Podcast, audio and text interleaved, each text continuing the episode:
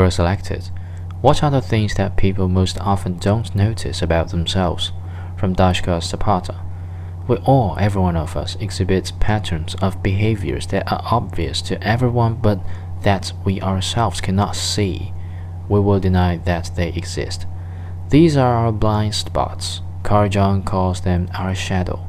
Have you ever noticed how you are often involved in situations that are similar across different aspects of your life? Why does everyone leave me?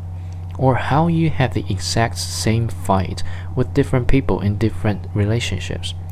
Have you ever said or heard a friend say things like, Why does every person I date end up cheating on me?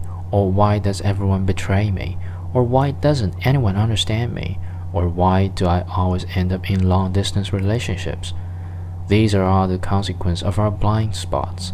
Until you make the unconscious conscious, said Jung, it will direct your life and you will call it fate.